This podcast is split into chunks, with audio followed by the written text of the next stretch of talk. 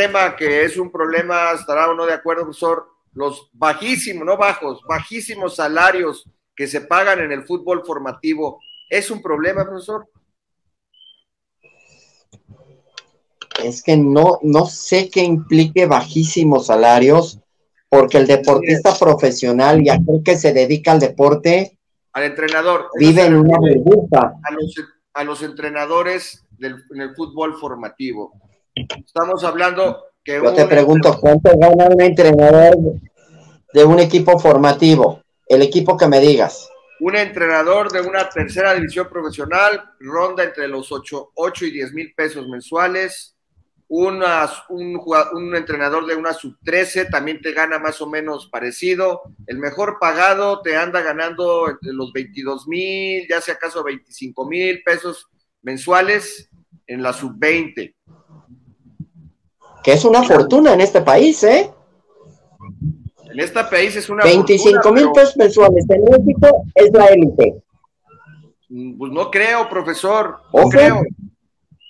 No creo. Pero cuando lo comparas, cuando lo comparas con lo que ganan los, los entrenadores de primera división o los jugadores, que también. Bueno, estamos hablando de una burbuja. Yo creo yo creo que ese sí es un problema.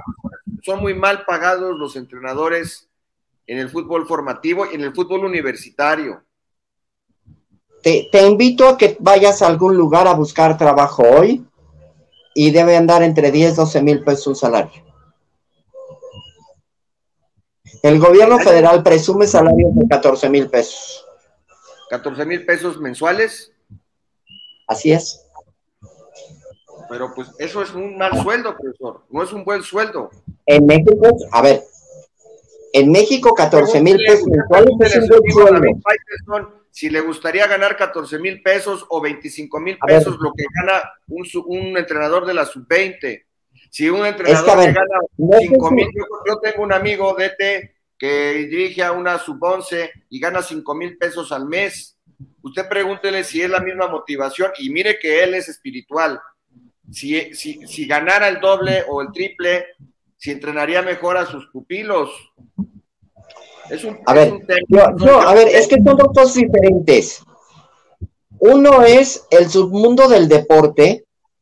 Claro, y que, a ver, no todos, no todos los periodistas ganan lo de David. Pero David tiene 30 años en el negocio, 40 años en el negocio y tiene un eh, particular talento. Ajá, perdón, es como todo en la vida. O sea, el querer que todos ganemos igual es un absurdo. Hay quien gana 100 mil pesos y hay quien gana 10 mil. Pero en este país, hoy, ganar 14 mil pesos mensuales, y no digo que esté bien, ¿eh? Es la realidad actual, es un buen salario. Y ganar 25 mil está en el 10% de la población o menos. Coño, profesor, coño. Está cabrón, está cabrón. Esa es la realidad de este país, ¿eh? Yo creo que se paga, hay una diferencia muy grande y, no, no, estoy hablando, no estoy diciendo de que no, que no, no se vale, que, que, el piojo gane lo que ganó, pues se lo ha ganado, se ha dedicado toda su vida ahí y ha demostrado ser uno de los mejores técnicos mexicanos, ¿no? En, en, la actualidad, pero creo que las diferencias, las brechas son, son demasiado, demasiado, demasiado, digamos, dispares, profesor. Demasiado dispares. Pero así Así es en la vida entera, así es en el periodismo, cuánto gana. la vida no es justa, bueno, lo vemos todos los torneos en el fútbol femenil, de hecho, pues hay quejas, ¿no? Hay jugadoras que ganan dos mil, tres mil quinientos pesos mensuales y, ni siquiera son de la ciudad tocante, vienen de otros lugares, no les alcanza ni para pagar la renta. O sea, hay temas, profesor, que son demasiado dispares, que deberían de ser atacados y yo, bueno, yo no sé si estoy, de acuerdo, pero yo en este punto creo que sí es un problema. Yo no creo que sea un problema. La vida es desigual y no es justa. Bueno, ahí no estamos de acuerdo. Aquí no venimos a estar de acuerdo. Yo respeto, usted respeta, nos lo enseñó Bora Milutinovich, ¿no? La falta, la falta de visorías. No te entendí, perdón. La falta de visorías ¿Usted cree que sea un problema la falta de visorías? ¿Usted cree que todos los equipos del fútbol mexicano tengan un buen departamento de visorías, que todo el territorio nacional esté bien, bien, digamos, visto? O sea, visto, me refiero a que haya visores en los campos, en los llanos, en los potreros, en las canchitas, etcétera. Mira, yo no, yo, te puedo decir de lo que veo, y bueno, hay equipos, me parece que trabajan bien con las fuerzas básicas. Hoy Necaxa lo hace muy bien, hoy Atlas lo hace muy bien, Chivas lo ha dejado de hacer, América lo hace bien. Este, hay ciertos equipos que regularmente hacen bien esta labor que es un trabajo de fuerzas básicas, buscar jóvenes, eh, visorías en diferentes partes o diferentes prácticas, y les ha funcionado. O sea, pero seamos realistas, no tampoco mantener una sub 16 y una sub 15 y una sub 13 tampoco es tan fácil. O sea, yo te voy a poner hoy un ejemplo.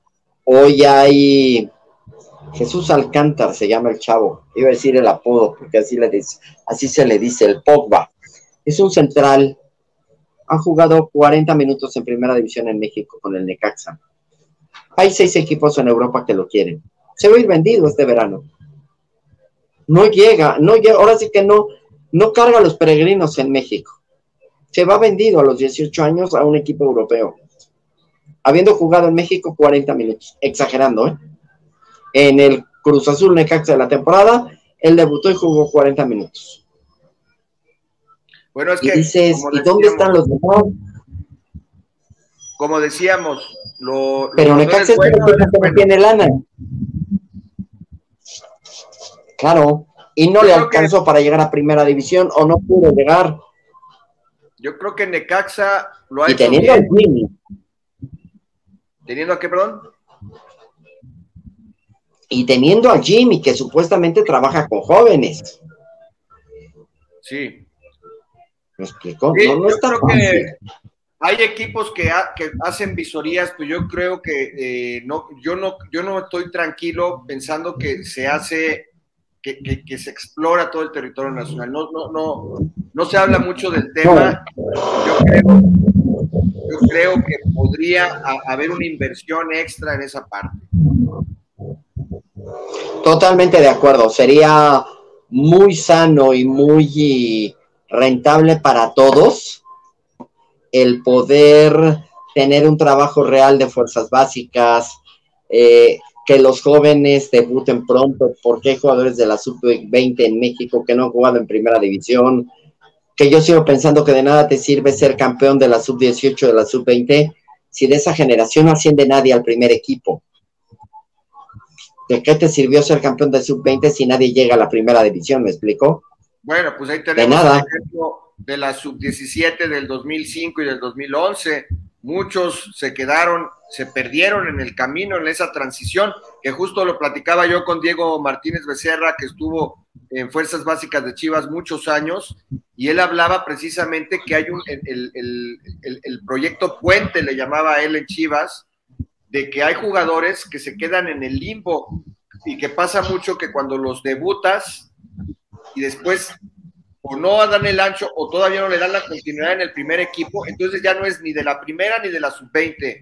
Entonces ahí había un área de oportunidad de la misma institución de que no tenían un mentor, un coaching, un coacheo a este jugador y entonces en los temas, en los indicadores que se cuidaban, que era la alimentación, el trabajo físico, la táctica, técnica, todo este tipo de cuestiones, y sobre todo la parte mental, que ya nadie lo porque ya el jugador ni pertenecía a la sub-20 y no estaba seguro en el primer equipo, y ese proyecto puente, que lo vimos también, cómo pasó, repito, con esos campeones de la sub-17 en 2005 en Perú, que quedaron campeones, y luego en 2011 en, nuestro país también, campeones del mundo del 17 de la FIFA, ¿no? Entonces, ahí hay, otro, hay otra cuestión también, ¿no? Como usted bien comenta. La mentalidad como jugadores. Sí, son muchos factores. ¿Por qué no llegan? La mentalidad como jugadores. ¿Por qué no eh, llegan? La mentalidad como jugadores, profesor el jugador mexicano, bueno. Me quedé pensando. Creo, yo sigo convencido que a veces un futbolista a los, y a ti te ha tocado y a todos los que alguna vez nos hemos cubierto equipos de fútbol en primera división, que ves a los chavos de la sub-20, de la reserva profesional que le llaman ahora, con carros del año. No sé hasta dónde sea tan sano que un chavito a los 20 años traiga el coche de moda, el coche del año. Porque, y no estoy en desacuerdo, me parece que los puedes eh, perder de lo profesional, ¿me explico? Pierden un poquito la, ambición de llegar. Sí, totalmente de acuerdo. Ahorita, eh, más adelante le voy a hacer un comentario al respecto. La mentalidad como jugadores, yo, yo tenía pensado, o yo pienso que en el actual mundo hoy, eh, digamos, del, del Internet de las cosas, de un mundo globalizado, donde usted puede conectarse con un chino, con un africano, con un australiano en una red social y platicar y demás. Hace muchos años, hace más de 40 años, pues como no se conocían a los extranjeros, el mexicano, yo creo que el mexicano es un pueblo, una cultura con una una eh, autoestima baja, con un sentimiento de inferioridad. Cuando llegó Menotti y nos dijo que no, que, nosotros podíamos, lo mismo hizo Almeida, el mismo Hugo Sánchez que siempre ha dicho, oye, son 11 contra 11 y este güey me la pela y no sé qué. Cuando se dan los campeonatos 17, en 2005, 2011, la medalla de oro olímpica, y, con esta, cuando un, un niño mexicano ve que el australiano tiene cinco dedos en la mano igual que él y que no es extraterrestre, creo que yo creo que la mentalidad del mexicano y, esa, ese sentimiento de inferioridad creo que se ha transformado. Yo ya no creo que México sea un país con esa autoestima baja. Como decían muchos, o lo dicen muchos, que los argentinos se creen mucho. Y una vez escuché a Rafa Márquez Lugo decir que no es eso, simplemente es un pueblo con una autoestima alta. Yo creo que México ya no es lo que era hace 50, 40 años, pero creo que todavía podemos avanzar en esa parte porque todavía también hay mucha ignorancia, mucha falta de educación en nuestro país yo no sé si usted esté de acuerdo que la mentalidad como jugadores, y bueno, no solamente como jugadores, sino en general, sea todavía un problema o no. No, yo, no, yo nunca he creído en la mentalidad como tal. Este, creo que hoy el futbolista mexicano aprendió a competir de igual a igual contra cualquiera. Este, yo creo que por ahí no es, te digo, pero pero es una cuestión de óptica. Hoy el futbolista mexicano es rebasado en otras circunstancias. Me parece que no está acostumbrado, lo que decíamos hace rato, a la alta competencia, a la, a la Fórmula 1, válgamelo así, del fútbol. ¿Por qué ya no vamos a Copa América? ¿Por qué ya no vamos a Copa Libertadores, a Copa Sudamericana, que algún día se fue? Que eso no lo hacemos, que eso te rompe Sí, totalmente de acuerdo. Y ahora la pregunta es, profesor, tomando ahorita su comentario, ¿hay espacio? ¿Hay espacio para ir a esos torneos? Porque ya te metieron la Nations League, luego tienes las eliminatorias, tienes la Conca Champions, o sea, este, o tienes la Copa Oro. Yo me pregunto, ok, no vas a jugar, uh, tienes las fechas FIFA, pero oye, no vas a jugar a África contra Senegal, no vas a Asia contra Japón, ahora la pandemia fue una excepción, ¿no? México fue a jugar allá, pero no vas casi a Europa. O sea, en cuatro años, en este ciclo mundialista de Tata Martino, creo que solamente se ha hecho una gira por Europa y la segunda va a ser en Girona ahora, la antesala de la llegada, es su última parada antes de Qatar, ahí cerca de Barcelona. O sea, pero hay espacio porque en todos lados ya están ocupados los calendarios de clubes y de selecciones. Está también ya muy complicado que tú puedas ir a jugar allá como visitante, ¿no? También, ese es otro, es otro factor en contra. Claro, yo creo que ahora el fútbol, el deporte, y no hablemos del fútbol, del deporte es tan negocio y ganan tanto el deportista profesional en promedio que a fin de cuentas se vuelve en una materia prima cara y tienes que, desafortunada o afortunadamente, buscar la manera de sacar el dinero que este que te cobra un futbolista profesional. Hoy los torneos cada vez son más largos, cada vez hay más actividad, que si no es el amistoso, es esto, el otro, porque mantener un futbolista profesional cuesta mucho dinero y ante esa circunstancia, pues tienes que sí o sí este, hacer lo que juegue seguido. Claro, es, un buen punto, es un buen, es un buen punto, un buen análisis.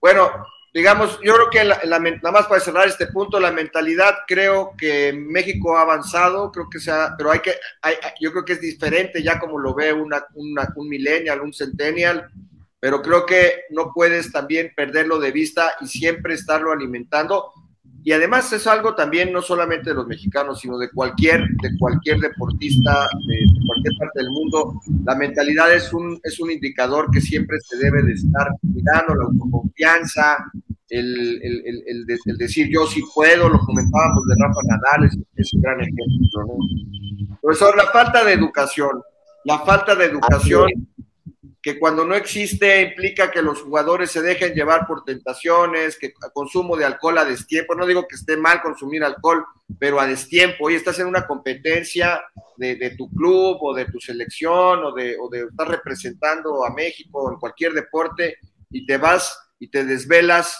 un día antes del partido importante. El no dormir bien, el no comer adecuadamente, la inteligencia emocional pobre, ¿no? O sea, creo, ¿usted cree que la falta de educación también sea un problema?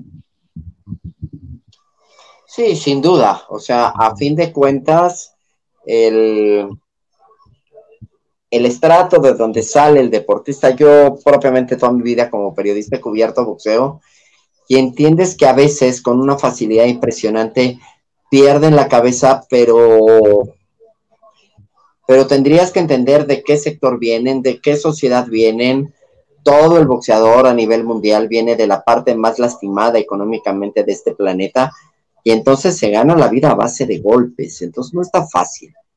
Y, el deportista promedio pasa de la zona más lastimada económicamente, con poca preparación, a de la noche a la mañana ganar 50 mil pesos mensuales, 30 mil pesos mensuales, cuando su papá a mejor es obrero y gana el salario mínimo, eso también influye y de golpe, pues los amigos, disque amigos, la, la chava que nunca le hizo caso ya lo ve guapo, y pues eso quieras que no, a los 18, a los 20 años, con la hormona en pleno, claro que lo que es. Y no es que lo esté eh, tratando de justificar, quiero entender el entorno de un deportista profesional desde fuera y desde mi casa y viendo la tele con un par de chelas es muy fácil criticar a cualquiera, ¿no? Ahora, profe, mire, yo aquí haciendo una reflexión, la falta de educación es, es, un problema, yo creo que sí. Yo lo, y hay un ejemplo, un ejemplo muy claro que lo observamos, lo, vivimos en, Brasil hace ocho años, cuando la selección alemana gana la Copa del Mundo y en donde ellos se hospedaron, cuando se van de Alemania, donan el lugar donde que mandaron construir, donde ellos entrenaban y dormían, y lo donan como una clínica y como una escuela. Cuando dices, y eso es, eso fue el equipo de la, de la Copa del Mundo, ¿no? Es una donación, una cuestión interesante. México se ganó una persona que murió ahogada en alcohol cuando se aventó de un barco, tres tipos que llegaron y manosearon a la esposa de un brasileño, estuvieron en la cárcel, tuvo que intervenir el presidente de México para que los soltaran de la cárcel, porque estaban encarcelados, en la fiesta, en la, en la peda, en el desmadre. Eso, yo creo que para ser campeón del mundo se requiere ese, eh, ese tipo de, de, cuestiones que, que, demostró el, el, equipo alemán. Porque no solamente requieres de jugadoras, sino también estas mentalidad en la cancha para soportar los calores en el minuto 40, si vas ganando o perdiendo, este, para ser resilientes, etcétera, ¿no? Entonces. Alemania regularmente lo hace, ¿eh? lo hizo en México, en Querétaro también.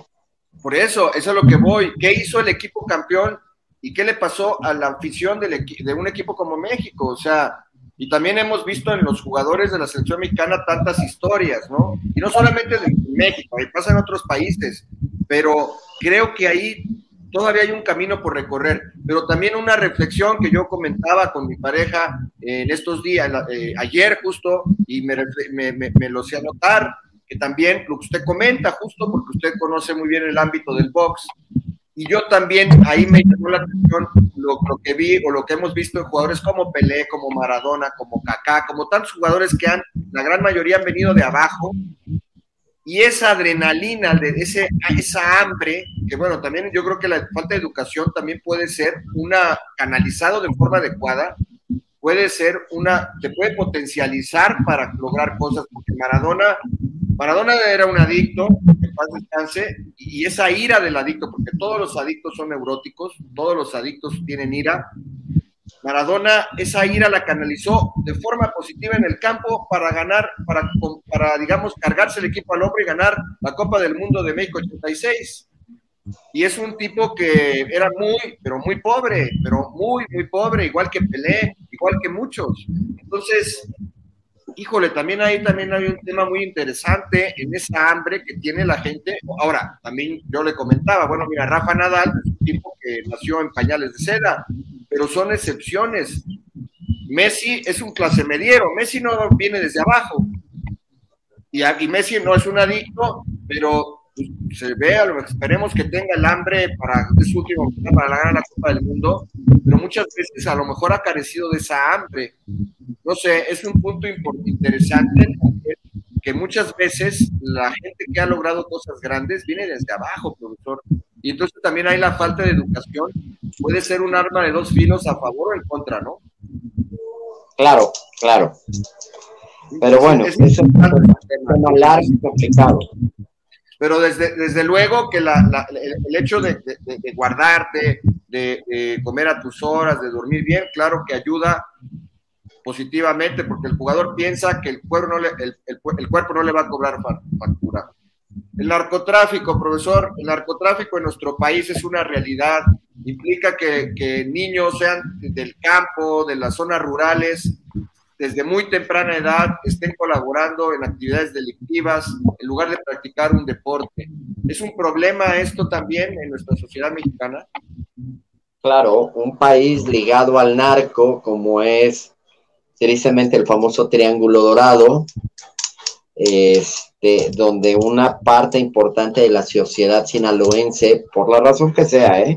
y no hay que estigmatizarlos, pues ha tenido que alguna vez algún trato con la droga, con el narco, con, con circunstancias por el estilo. Es parte de una sociedad, es parte de un entorno que entonces hay que aprender a vivir con esos entornos y aprender a superarlos, ¿no? O sea, México tiene fuertes zonas y fuerte presencia en relación con eh, la delincuencia organizada, como se le llama hoy, y no es y no es fácil, ¿no? No es no es una circunstancia. Hoy se habla de la presencia dentro del gobierno o en algunos estados. Entonces siempre será un, un tema muy complicado y de verdad, pues tampoco es tan fácil decir, ay, es que es narco, es que, híjole, habría que entender la sociedad en la que vivió, el entorno en el que vivió, si vives en estas ciudades donde un alto porcentaje se dedica a, cuestiones ligadas al tratego de una droga, pues tampoco termina siendo parte del negocio a veces familiar y, y no quiero decir que esté bien, es punto, porque nadie es para juzgar a nadie, ¿me explico? Profesor, ya para ir cerrando, ya estos son los 17 problemas, pueden haber más, eh, podemos no estar de acuerdo, que la mayoría hemos estado de acuerdo. Eh, dicen que, bueno, si vas a quejarte, como usted mencionó al principio del programa, este, bueno, las soluciones. Vamos a repasar rápidamente algunas soluciones, pueden haber otras, pero ya para cerrar el programa, la calidad de nuestros jugadores, bueno, pues una solución es buscar un modelo de juego adecuado en función de las características del futbolista mexicano. Eh, cuando no tenemos el talento de un Messi, de un Maradona, de un Pelé, o, simplemente nos han salido, pues que un Chichari, perdón, un Hugo Sánchez y un Rafa Márquez, o, un chicharito inclusive que muchos lo ponen como el tercero o cuarto junto con Cuauhtémoc Blanco, este, bueno, pues buscar ese modelo de juego, como bien dicen, bueno, el mexicano, cuando le hemos preguntado en entrevistas a, diferentes futbolistas como Galindo, como el Yayo, etcétera, que bueno, pues la resistencia eh, del, futbolista mexicano, su técnica, su, juego colectivo eh, con, el, con el balón abajo, no sé, cuestiones que también el futbolista mexicano tiene buena técnica, pues que en otros, en otros, eh, en, otros ciclos mundialistas, con otros técnicos como La Puente, como La Volpe, pues creo que la, selección mexicana, profesor, jugaba mejor antes que ahora. Hoy estamos para sí, Mucho mejor. Mucho mejor. con todo y que no tenemos talento y calidad como los jugadores que hemos citado de clase mundial y históricos, pues buscábamos un modelo de juego adecuado y teníamos esos jugadores. Hoy no lo, como usted lo decía, pues, Ochoa y, el Chucky Lozano y para de contar. Hoy no tenemos un aspe. Sí, no tenemos un aspe, no lo tenemos. No tenemos un aspe, no tenemos un Jorge Campos, no tenemos un Benjamín Galindo, este, no tenemos un Claudio Juárez, no tenemos liderazgo, profesor. No tenemos un Peláez, un Borghetti, un Hermosillo, esos no los tenemos hoy. Ya varias de las soluciones las hemos ido describiendo cuando citamos la problemática y las implicaciones. Ya hablamos de que podían intentar con otros con otras formaciones. También se ha hablado de que el Tata Martino es muy frío, es un técnico estilo europeo, no, no hace mucha intimidad. Bueno, de hecho, el Tata Martino es mi vecino, profesor. Yo vivo en la zona de Santa Fe, en el Parque La Mexicana, me lo encuentro a él y a su cuerpo técnico. Tú como llegas, seas periodista, aficionado, lo que sea, llegas y te acercas a Giovanni, no te saluda, te ignora. O sea, no tiene por qué saludarte. No, ya lo sé, pero, pero vaya, o sea, profesor. no tiene por qué saludarte. Pero usted sabe que cuando eres figura pública, yo vi a, Mauri Vergara, que es el dueño del equipo más querido en este país, y se para y tiene la paciencia de saludar a toda la afición. Y tú sabes que si aquí en este país o en cualquier lugar, si tú, si tú como siendo Pero no, no eres amable te la echas encima. Entonces, el deportista, el deportista no tiene la por lo menos el entrenador o el no tiene la obligación, o sea, y si estaba en sus cinco minutos de mala, no, entendamos, son seres humanos. Siempre está de malas entonces, Giovanni. Yo estoy de acuerdo con usted, todas las personas son libres. Pero bueno, ok, se la paso. Pero que tú, se menciona también, son rumores, ¿no? Que, en la selección, que hay jugadores que no les gusta porque no tiene ese toque con los jugadores, que no hace asados, que no motiva esa cohesión, pues está, pues no está padre que, escuchar eso. No, no, a, mí no, a mí no, por lo menos a mí Ahí puedo estar de acuerdo. ¿Mande? A mí, puedo estar o no, estoy de acuerdo en que no hagan grupo con su equipo de trabajo, pero pues, eso de que vayan saludando a todo el mundo, ni que fuera el concurso de belleza. Ok, pero más de uno estamos, yo no estoy tan contento, digamos, con el actual cuerpo técnico, independientemente que me saluden o no me saluden. Este, la actitud de los jugadores ya lo mencionamos, pues que eh, podrían tener más competencia interna, también podría ser, va a haber un coaching ahí, que pues yo supondría que lo, que lo existe. Ya tampoco, no, tampoco hablamos ni de Torrado ni John de Luisa, como, como hay mucha, hay mucha crítica ahorita en torno a la selección nacional, ¿no? Y de que si los pudieron haber cambiado o no. También ya hay gente que, que critica mejor y se va más arriba y critica al presidente de la federación. Este, pero bueno, estas, estas cuestiones que estamos repasando como soluciones, también ya lo platicamos, dimos varios puntos de vista. Yo creo que regresar a un número menor de extranjeros en la liga y traer más extranjeros de calidad, como en su momento hubo, cuando en su Necaxa estaba Ivo Basay, estaba Arguinaga, estaban, estaban jugadores que eran tres o cuatro, pero que eran, pues que hasta la fecha, pues Aguinaga es uno de los considerados top five o top ten eh, extranjeros que han venido a esta liga, ¿no? Entonces ahí creo que también implica también hacer un sacrificio en el negocio para mirar lo deportivo, pero bueno, son cuestiones. Luego la pregunta siguiente sería, ¿va a cambiar esto o no va a cambiar, profesor? ¿Va a cambiar todo esta, toda esta, digamos, eh, esta problemática, estos vicios? ¿Usted cree que vayan a cambiar algunos? Tendríamos que negociar también con CONCACAF y con Mebol, apresurar el que México regrese a una Copa América o que México este, se cambie de confederación. son cosas que se antojan complicadas porque vas a, pones en riesgo el negocio, porque si te vas a la Conmebol, pues hay un alto riesgo de que no, de que no llegues, de que no regreses a una, eh, que no vayas a todas las copas del mundo.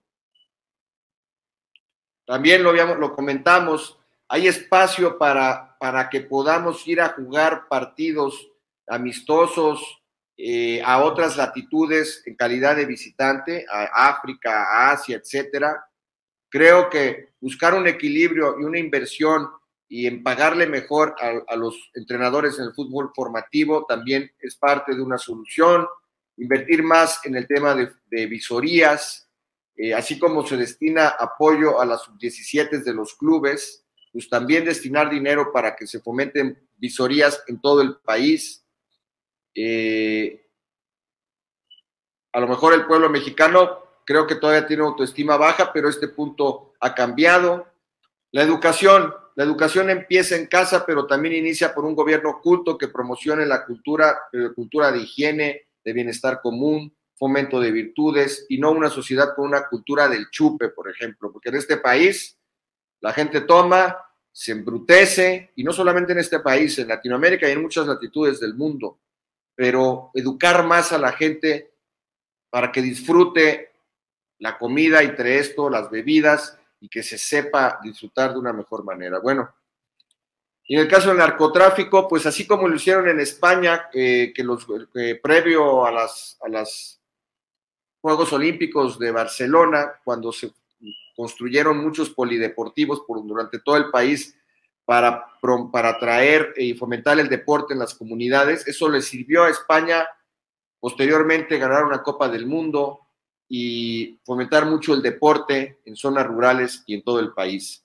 Creo que es, si tú fomentas el deporte, también para alejar de, las pandillas, de las sociedades delictivas a los niños y a los, a los adolescentes, pues eso es, sería muy importante. Bueno, pues estamos llegando al final de este programa, eh, de este programa de, de la Mebola nuevamente un programa más. Este, aquí se nos, el profesor Sacramento se nos, se nos, se nos fue un, ratito, ya regresó.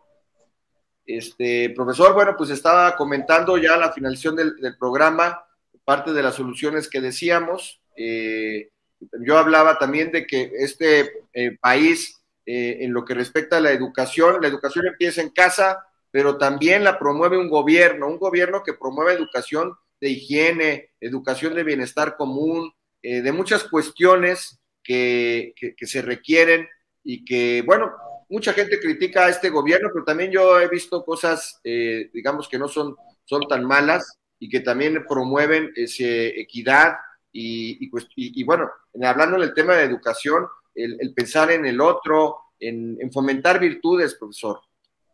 Yo no creo en eso, no creo en este gobierno.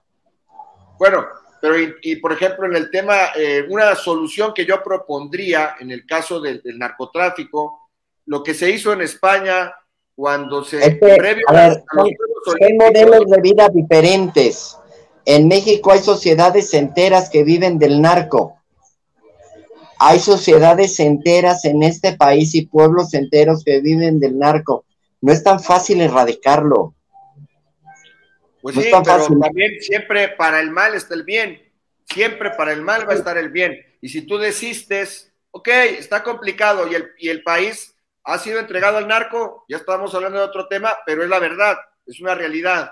Todos lo vemos y todos lo escuchamos, tenemos gente conocida que llegan y le, piden eh, derecho de piso y cosas por el estilo. Pero, a ver, yo voy a citar el ejemplo de España previo a los Juegos Olímpicos de Barcelona, cuando se mandaron a construir polideportivos por todo el país para fomentar el deporte de forma gratuita y, atrajiste eh, a, niños y a, adolescentes para practicar deporte o cultura, para aprender cultura, ¿no? Eh, tengo un amigo en Guadalajara, precisamente Diego Martínez, que ahora colabora con el, con el, eh, con el alcalde de Zapopan, con Frangé, y él está, eh, fomentan comunidades deportivas donde hay clases de fútbol y de, yoga y de muchas, y de muchas otras cuestiones en, zonas, zonas, digamos, precarias del, gobierno, del, municipio de Zapopan. Entonces, son formas tú de promover el deporte, profesor, y, y si esto lo haces, estoy de acuerdo, hay pueblos, alcaldías, pueblos enteros y municipios enteros que viven del narcotráfico y sé que es complicado, pero no te puedes quedar con los brazos cruzados. Totalmente de acuerdo. Pero son entornos diferentes y no es tan fácil tratar de, tendrías que entender la realidad de algunas partes de este país, de lo que se le llama el famoso triángulo dorado. No, está bien, eso es ya, este, ese es tema de otro programa y de otro tema y de otra plática, pero es un problema y, lo, y, estamos de acuerdo que es un problema y afecta. Pues muy bien, ahora vamos a hablar en esta sección del fútbol de estufa. Eh, se incorporan a, aquí al foro los grandes compañeros David Alejandro Navarrete y Juan, Ignacio Oviedo. Eh, pues Juan, Ignacio, eres homónimo del gran centro delantero de tus Pumas, que siempre no se va de los Pumas y en esta sección vamos a hablar del fútbol de estufa. Eh, se nos retira el profe Sacramento, tiene problemas en el estómago, se tiene que retirar. Pero bueno, vamos al grano, señores. Las altas y las bajas de los equipos, el tema del fútbol de estufa en este verano de cara a la apertura 2022. Y vamos a empezar con el Club Universidad Nacional, porque yo soy eh, muy generoso con mis dos compañeros aquí, aquí en la mesa. Bueno, a ver, ¿Quiénes se fueron y quiénes llegaron, este, mi estimado eh, David? Pues como bien lo sabemos, la salida de Alan, de Alan Mozo creo que fue la que más pegó. También lo mismo que Alfredo Talavera, que se va a Juárez. Y pues se integran eh, Gustavo Perete, también la resignación del técnico del Pincharrata y Ricardo Zielinski, que ahora va a ser otro delantero más para los universitarios.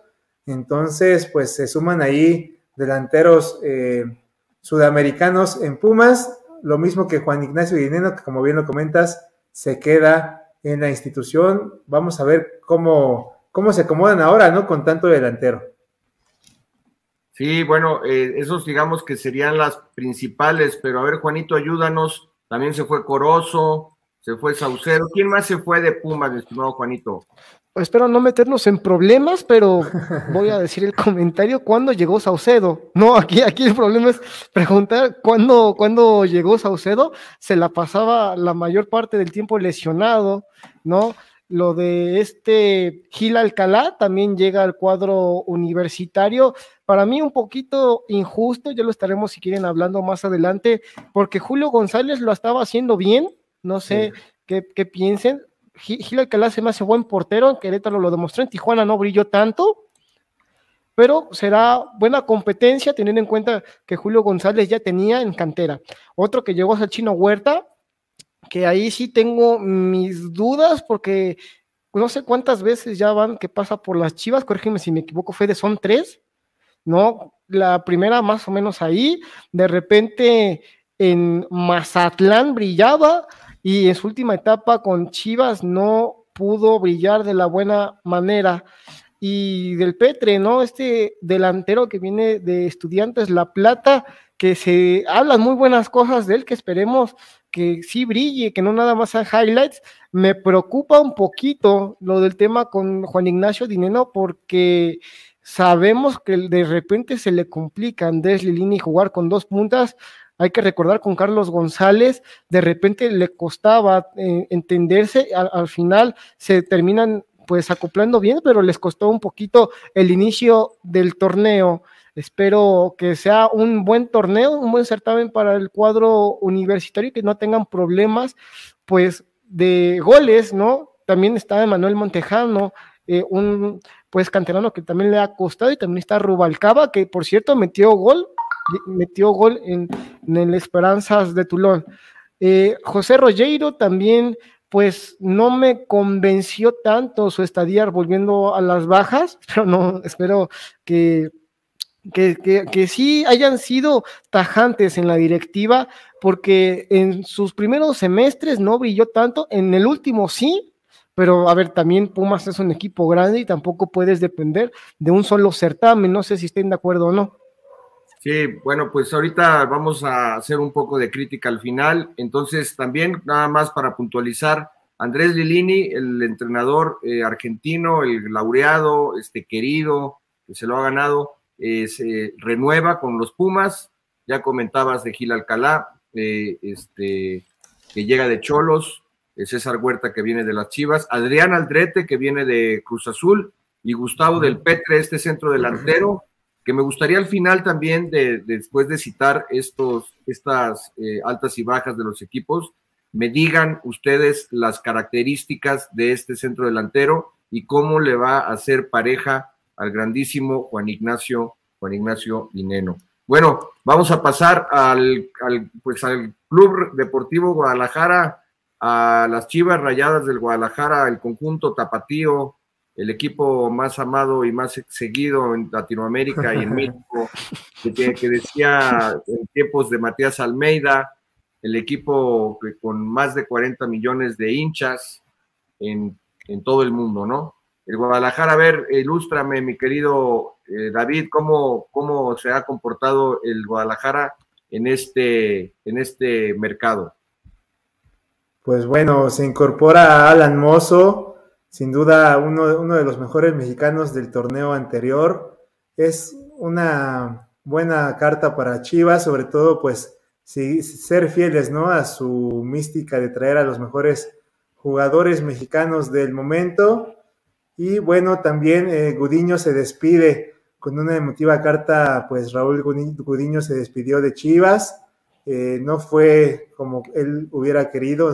Eh, yo creo que él quería haberse despedido jugando, pero bueno, se fue también de las Chivas. Lo mismo que César Huerta, que se va a Pumas. Y bueno, eh, creo que por ahí, no sé, este, Fede, le hace falta alguna contratación importante, ¿no? Al rebaño. Siempre, siempre le, va, le falta una contratación de, peso al Guadalajara, pero bueno, este, esa cuentagotas, eh, normalmente eh, se, dan se han dado a cuentagotas en los últimos años, años, perdón, y bueno, ahora hablando de los rumores, precisamente, eh, primero se mencionaba el Pocho Guzmán y se filtró este audio, este WhatsApp que, digamos, después pidió disculpas eh, este connotado periodista de Fox Sports, André Marín, que, bueno, filtró un audio que pues era una charla, pues digamos, de WhatsApp entre, entre una voz en off, digamos, en off, perdón, y, bueno, al otro día tuvo que desmentir, bueno, el, audio precisamente en donde Jesús Martínez, el dueño de Pachuca, eh, le dice a, André Marín, eh, o al parecer es, estaba dirigiendo a André Marín, no sabemos si, si, fue André Marín, pero estaba dirigiendo a alguien de Fox, en el que le reclamaba que por qué hablan tanto de Chivas cuando Fox Sports transmite los partidos de, de Pachuca, que le dan mucha bola a Chivas, pues obviamente, ¿no? Todos los medios, y, y, que le decía, pues que no, que el Pocho Guzmán, que Víctor el Pocho Guzmán, canterano de Chivas, lo dejaron ir muy joven, que a los 21 años metió un gol en una gran final contra Monterrey en el gigante de acero, en el salado gigante de acero, porque cada vez que llega el Monterrey a una final, por lo regular la pierde, ya sea mujeres u hombres, ya lo vimos contra Chivas en la, final, final, femenil, el campeón de campeones, perdón, en el campeón de campeones femenil.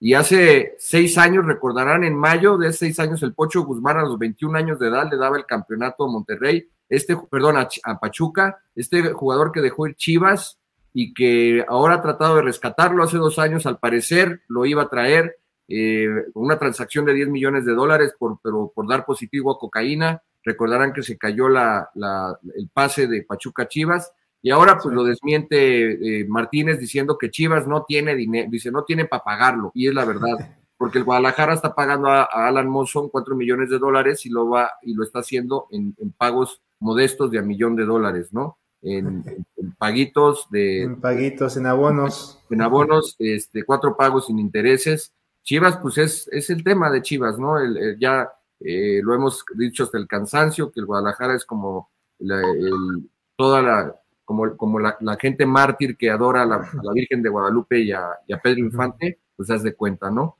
Entonces, pues esas son las bajas de Chivas también, Raúl Niño. Ricardo Cadena, ¿no? Que se mantiene como director. Y Ricardo Cadena, que le dan, profe. Que le dan, la, le dan la, el, el, chance de quedarse a Ricardo Cadena. Bueno, pues vamos a pasar eh, al Cruz Azul el Cruz Azul, este, tengo que hablar del Cruz Azul, si no se molesta mi chica, me va el Cruz Azul y tengo que hablar del Cruz Azul, entonces con mucho gusto vamos a hablar del Cruz Azul. ¿Cómo, cómo anda el Cruz Azul, mi querido este, David? ¿Cuál, ¿Cuáles son las altas del equipo de la máquina celeste? Pues eh, Rómulo Otero se convierte en una baja por parte de los eh, celestes, también hacen la baja del Quick Mendoza, ¿no? Eh, un comunicado de prensa anunciaron esto hace una semana, me parece. Eh, altas, pues creo que también muy pocas. Van a hacer la presentación la próxima semana y muchos aficionados están bastante molestos porque dicen, pero qué presentación si no ha llegado nadie, ¿no? Eh, Diego Aguirre, pues se incorporó como nuevo director técnico. Ya están preparándose allá en la Ribera Maya, ¿no? Se fueron a hacer su pretemporada por allá. Y pues yo creo que más aquí el tema de Cruz son las bajas, ¿no? Pablo Aguilar, este, pues, eh, pues ya ícono de la institución, el paraguayo que pues logró la, novena, también lo anunciaron como una baja, esto pues fue un poquito ahí como desconcertante y pues parece ser que están desmantelando más al equipo de lo que lo están construyendo, ¿no? Eh, altas, no sé por aquí, este Juanito, si tengas alguna, pero pues Solo hay rumores. bajas. Sí, no, solo hay rumores y eso entre comillas, porque se hablaba de Charlie González que podría llegar al conjunto de Cruz Azul y ya también creo que por el tema salarial, ya lo mencionaba ahí el entrenador y de Cruz Azul, este Aguirre, que por el, el precio pues se les hizo muy caro y por eso prefieren ir a mercado internacional. Y, y sí, creo que Tigres pedía un salario estratosférico por este jugador paraguayo que ahora pues se dice que estará vistiendo la playera del Cholaje, pero también creo que necesitan un eh, lateral, ¿no? Creo que la salida de Aldrán Aldrete también pues es más para rejuvenecer la plantilla. Y también lo de Juic Mendoza, que con todo respeto, ¿no? Este jugador que llegó lesionado del Mazatlán no, no tuvo pues gran chances de, brillar, ¿no? Creo que por ahí un par de partidos, pero de ahí en fuera no dio tanto de qué hablar este jugador mexicano. Y otro rumor por ahí, el de la Chofis López, ¿no, Fede? No sé qué tanto sea verdad, pero se lo están peleando entre Cruz Azul y Necaxa porque al parecer lo quieren volver a traer aquí a la Liga MX. Sí, sí, Javier Eduardo López, la, alias La Chofis, el, uno de los protegidos y, que, consentidos de Matías Almeida, que bueno, ahora al parecer no se lo va a llevar al, equipo este de Grecia, la AEK de, Atenas. Y pues sí, suena como para llegar también a Necaxa. Eh, pero bueno, vamos a, terminar con Cruz Azul. Entonces, en resumen, Juan Reynoso, el entrenador eh, que los hizo campeones, que les trajo la novena después de casi 24 años, 23 años, 5 meses, ¿y qué? 23 días más o menos, eh, más o menos fue el tiempo que Cruz Azul no pudo ser campeón.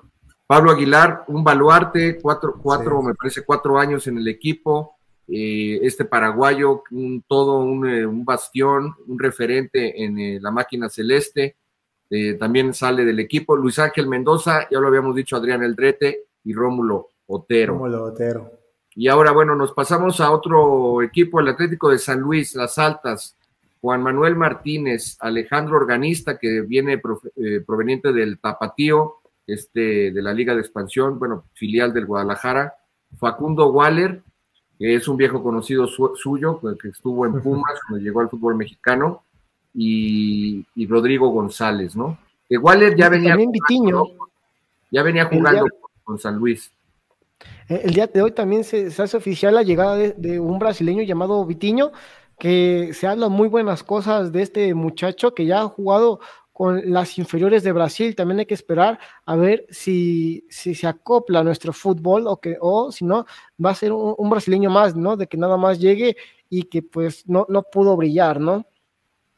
Es correcto, este Vitiño, este es este, este, jugador que se agrega al, San Luis, ¿no?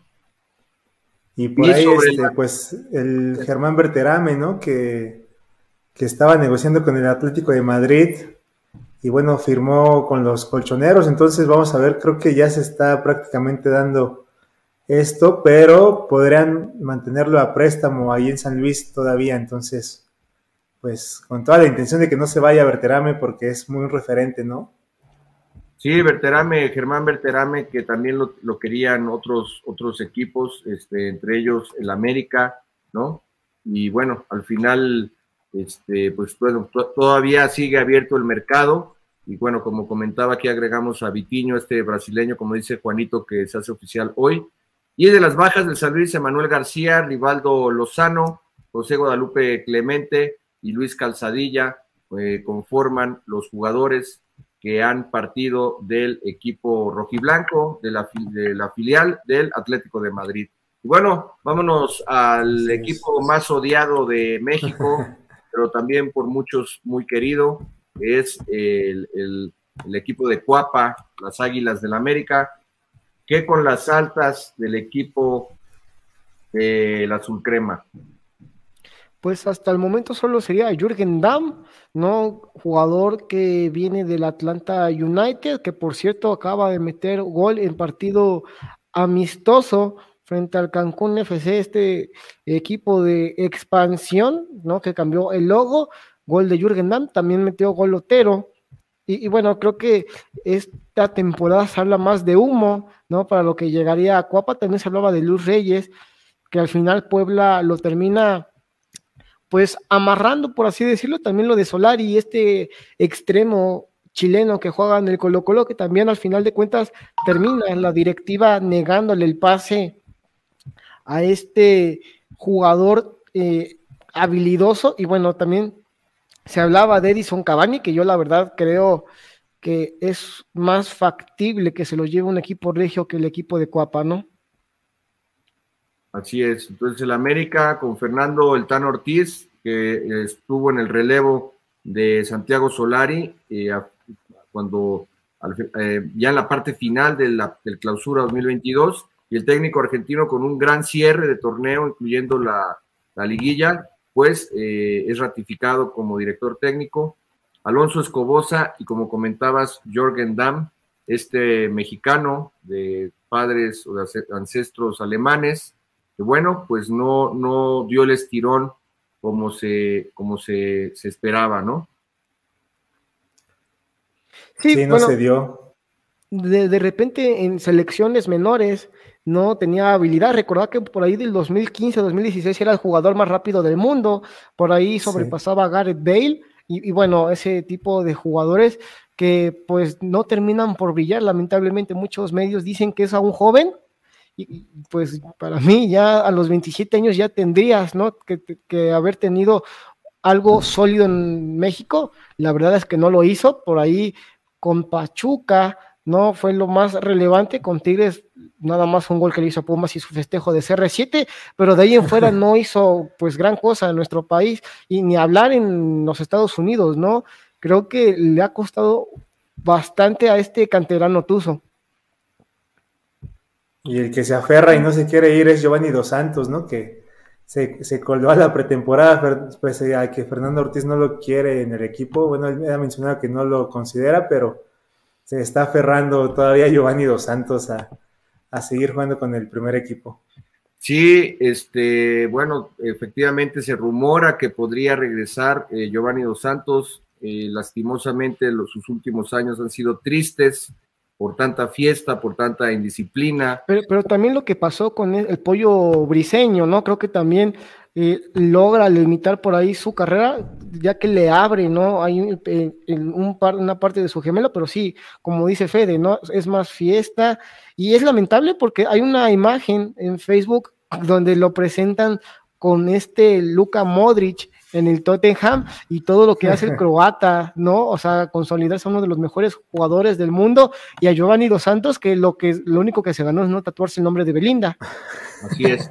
Bueno, continuamos con el campeón que digo campeón, el bicampeón del fútbol mexicano, el, Club Atlas de Guadalajara, quien bueno, ya desde que eh, fenecía el torneo clausura, eh, pues ávidos de dinero, eh, Orlegui Sports, pues vendieron a Jairo, Jan Jairo Torres, al Chicago Fire. Y concluyendo este torneo a los argentinos que no hicieron nada en, el Atlas, Franco Troyansky, que nunca fue del gusto de Diego Coca, Troyansky que venía de jugar del Unión de Santa Fe, y eh, Gonzalo Maroni, que inclusive formó parte de las filas de Boca Juniors, del legendario equipo Ceneice, pues también salen de la institución y por ahora son rumores de las altas. Eh, hoy justo vimos jugar a, Edinson eh, Flores, el jugador peruano, eh, la selección peruana que hoy en la serie de penales quedó fuera de la Copa del Mundo. Como latinoamericano, pues me dio un poco de tristeza, pero merecido para el equipo australiano y sobre todo el portero que entró de relevo, el técnico australiano a la Luis Vangal, recordarán en el en, los cuartos de final en Brasil, cuando Costa Rica estuvo a punto de pasar a la semifinal en la serie de penales, Luis Vangal metió a un portero de dos metros, casi dos metros cuadrados, que era enorme, el neerlandés, y así Holanda pasó a la semifinal y se quedaron ahí en las aspiraciones de Jorge Luis Pinto, el, técnico colombiano, y el equipo Tico. Y bueno, eh, de esta forma el peruano, pues es un rumor que podría llegar al Atlas Edinson Flores, que hoy de hecho ejecutó el quinto penal, lo ejecutó bien. Y, bueno, hasta ahora es el momento, es, esos son los lo que se escucha del Atlas. Por cierto, cuando hablamos de Chivas no mencionamos también que Orbelín Pineda sigue siendo un rumor, aunque eh, pues por buena fuente, porque conozco al representante de Orbelín, y bueno, ya se, ya se, se sabe de que Orbelín, la primera opción es moverse a otro club dentro del fútbol europeo y en caso de que no pueda, bueno, pues ya su última opción sería regresar al rebaño sagrado. En las eh, otra, otro equipo que vamos a analizar, el, el, FC Juárez, señores, el FC Juárez, donde ha llegado eh, Hernán Cristante, y también pues su, su, portero de los Pumas, Alfredo Talavera, que ha dejado la institución del Pedregal para llegar a Juárez. Y se va Toca Ferretti. No, Darwin Machis, este jugador venezolano que ya a nada, solo falta la, presentación, porque prácticamente este jugador ya está amarrado con lo de la frontera. Y se nos va Tuca Ferretti, Paul Aguilar, Martín Galván, Francisco Contreras, Flavio Santos y Joaquín Esquivel del conjunto de Juárez pues ahora sí que limpieza completa, ¿no? Este que fue de los últimos lugares en este último torneo. ¿Y dónde quedó Rafa Puente Jr., saben? Pues se dice que no tendría química con algunos jugadores, se supone, y por lo que me han dicho y por lo que sé, él iba a ser el, pues el interino antes de la llegada de Hernán Cristante, pero hubo como amenaza de que si Rafa Puente Jr. Eh, agarraba las riendas del equipo, medio plantel se iba. Así que ahí por eso la decisión del técnico Cristante, que a mí, en lo personal, Rafa Puente Jr. no se me hace mal técnico, es estudioso, es este trabajador, pero no sé por qué eh, esa, decisión tan fuerte por parte de los jugadores de la frontera. Mira, qué interesante lo que comentas. Pues yo, yo he sabido que Rafa Puente Jr. pues es un, tiene una gran labia. Como comentarista creo que ha sido su mejor eh, actuación. Eh, se sabe expresar muy bien, muy fluido como comunicólogo, como comunicador, como analista, porque él es director técnico evidentemente. Eh, pero también yo he sabido que es una persona que no tiene ese contacto con la gente, con, en general, con los jugadores, y lo que me comentas, pues no se me hace extraño, ¿no?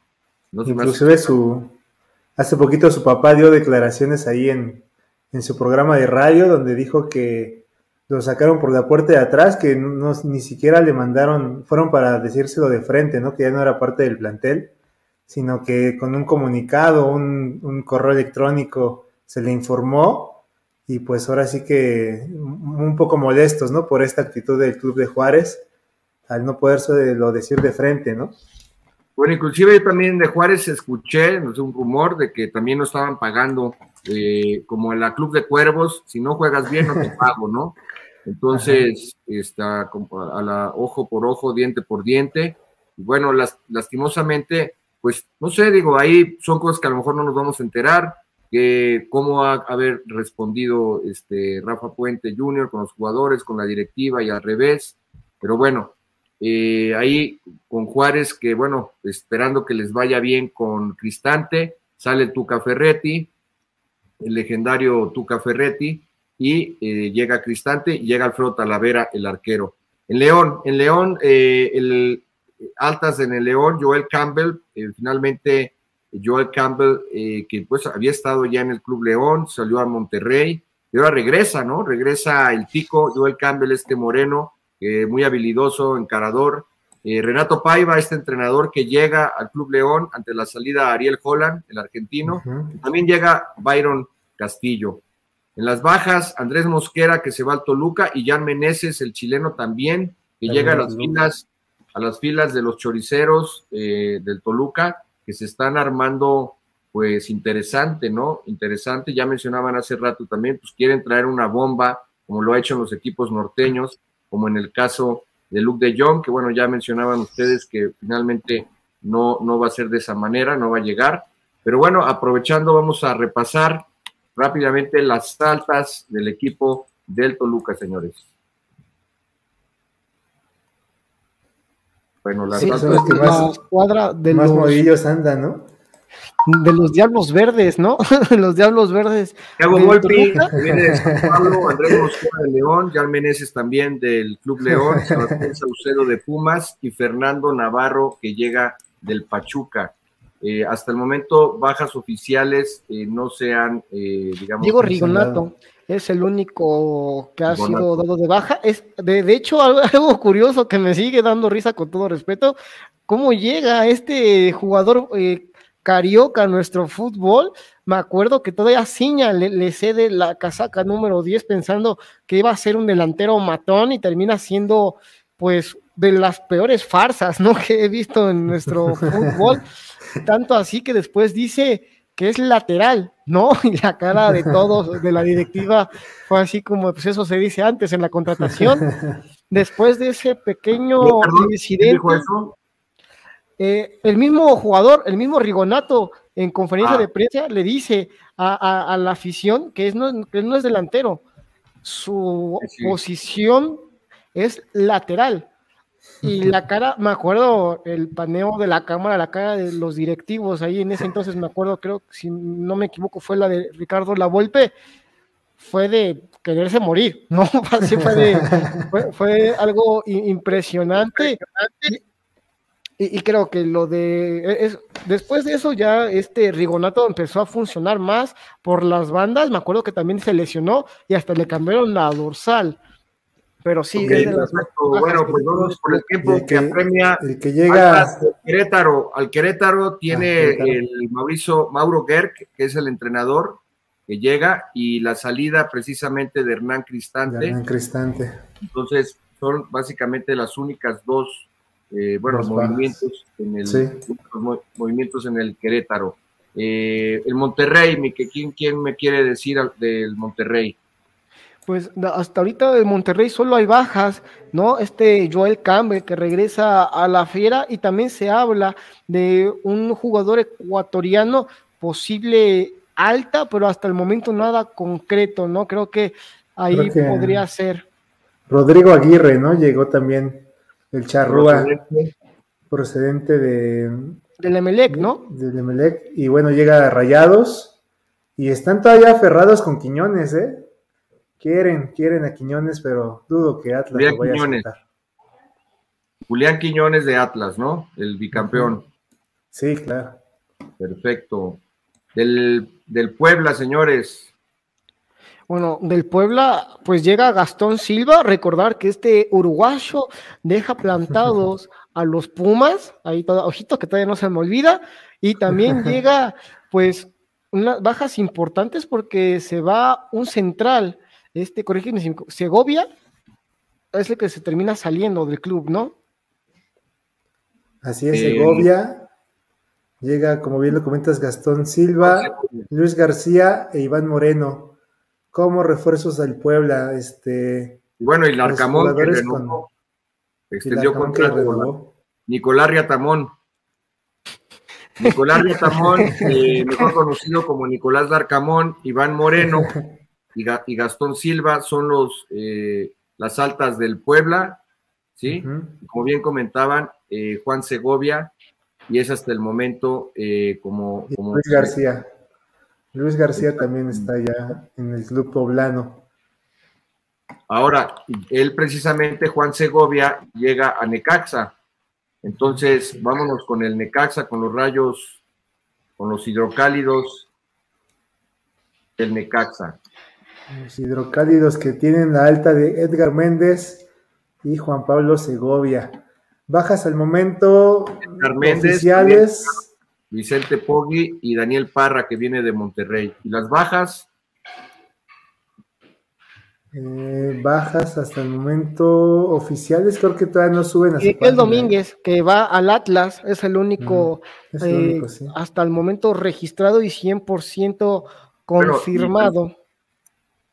También el, caso de Fernando Eloso González, que se fue a Chivas, proveniente de, de Necaxa, Maxi Salas, bueno, que Maxi Salas nunca llegó, ¿no? Maximiliano Salas e Idequel Domínguez,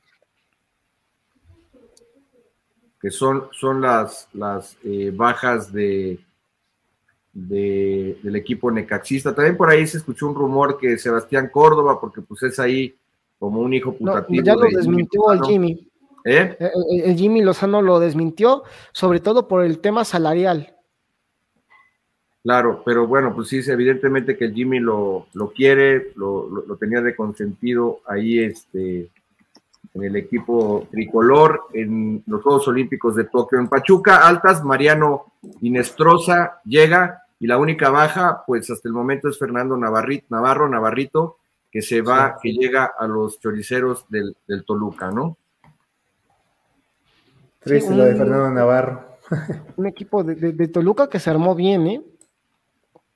Tigres, pues no llega Javier Aquino, bueno, como renovación, y hasta el momento no ha habido ninguna no En el caso de los solos de Tijuana, eh, como altas, Ever Rubio, que viene de Santos de Guapiles, Ricardo Baliño, el entrenador, y las bajas, Sebastián Martín Méndez, perdón, el entrenador que salió, y Gil Alcalá, que llega a sus Pumas, señores.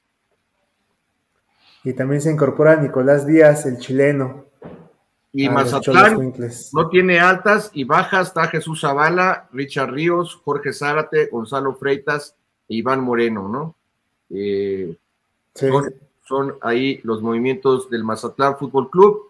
Pues básicamente eh, hemos ya, eh, digamos, dado una peinada a los 18 clubes. No hay una, una digamos, un bombazo. Cada bomba, ¿no? En, este mercado, ¿o les, suena que haya llegado alguna contratación bomba?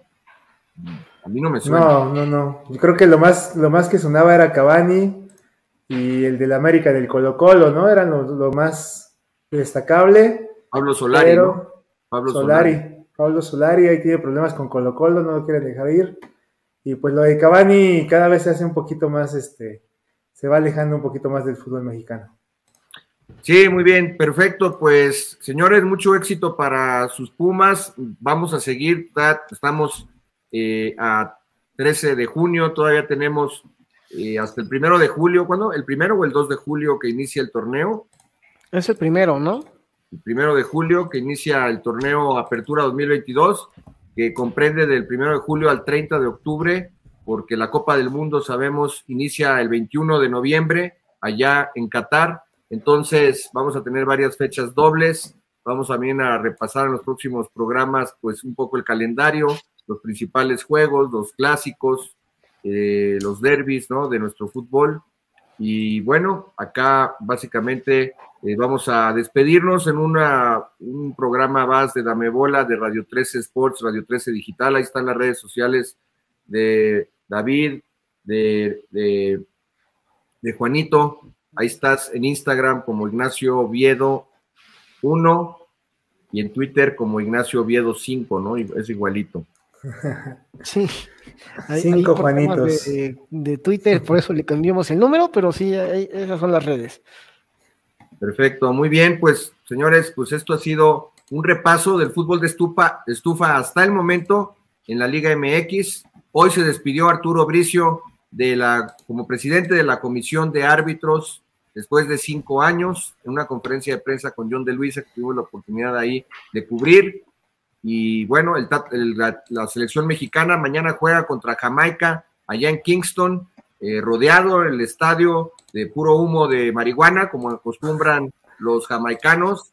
Este, y bueno, al, tono, al tono del reggae y del, pollo ahumado que acostumbran mucho allá en la isla con frijoles y arroz.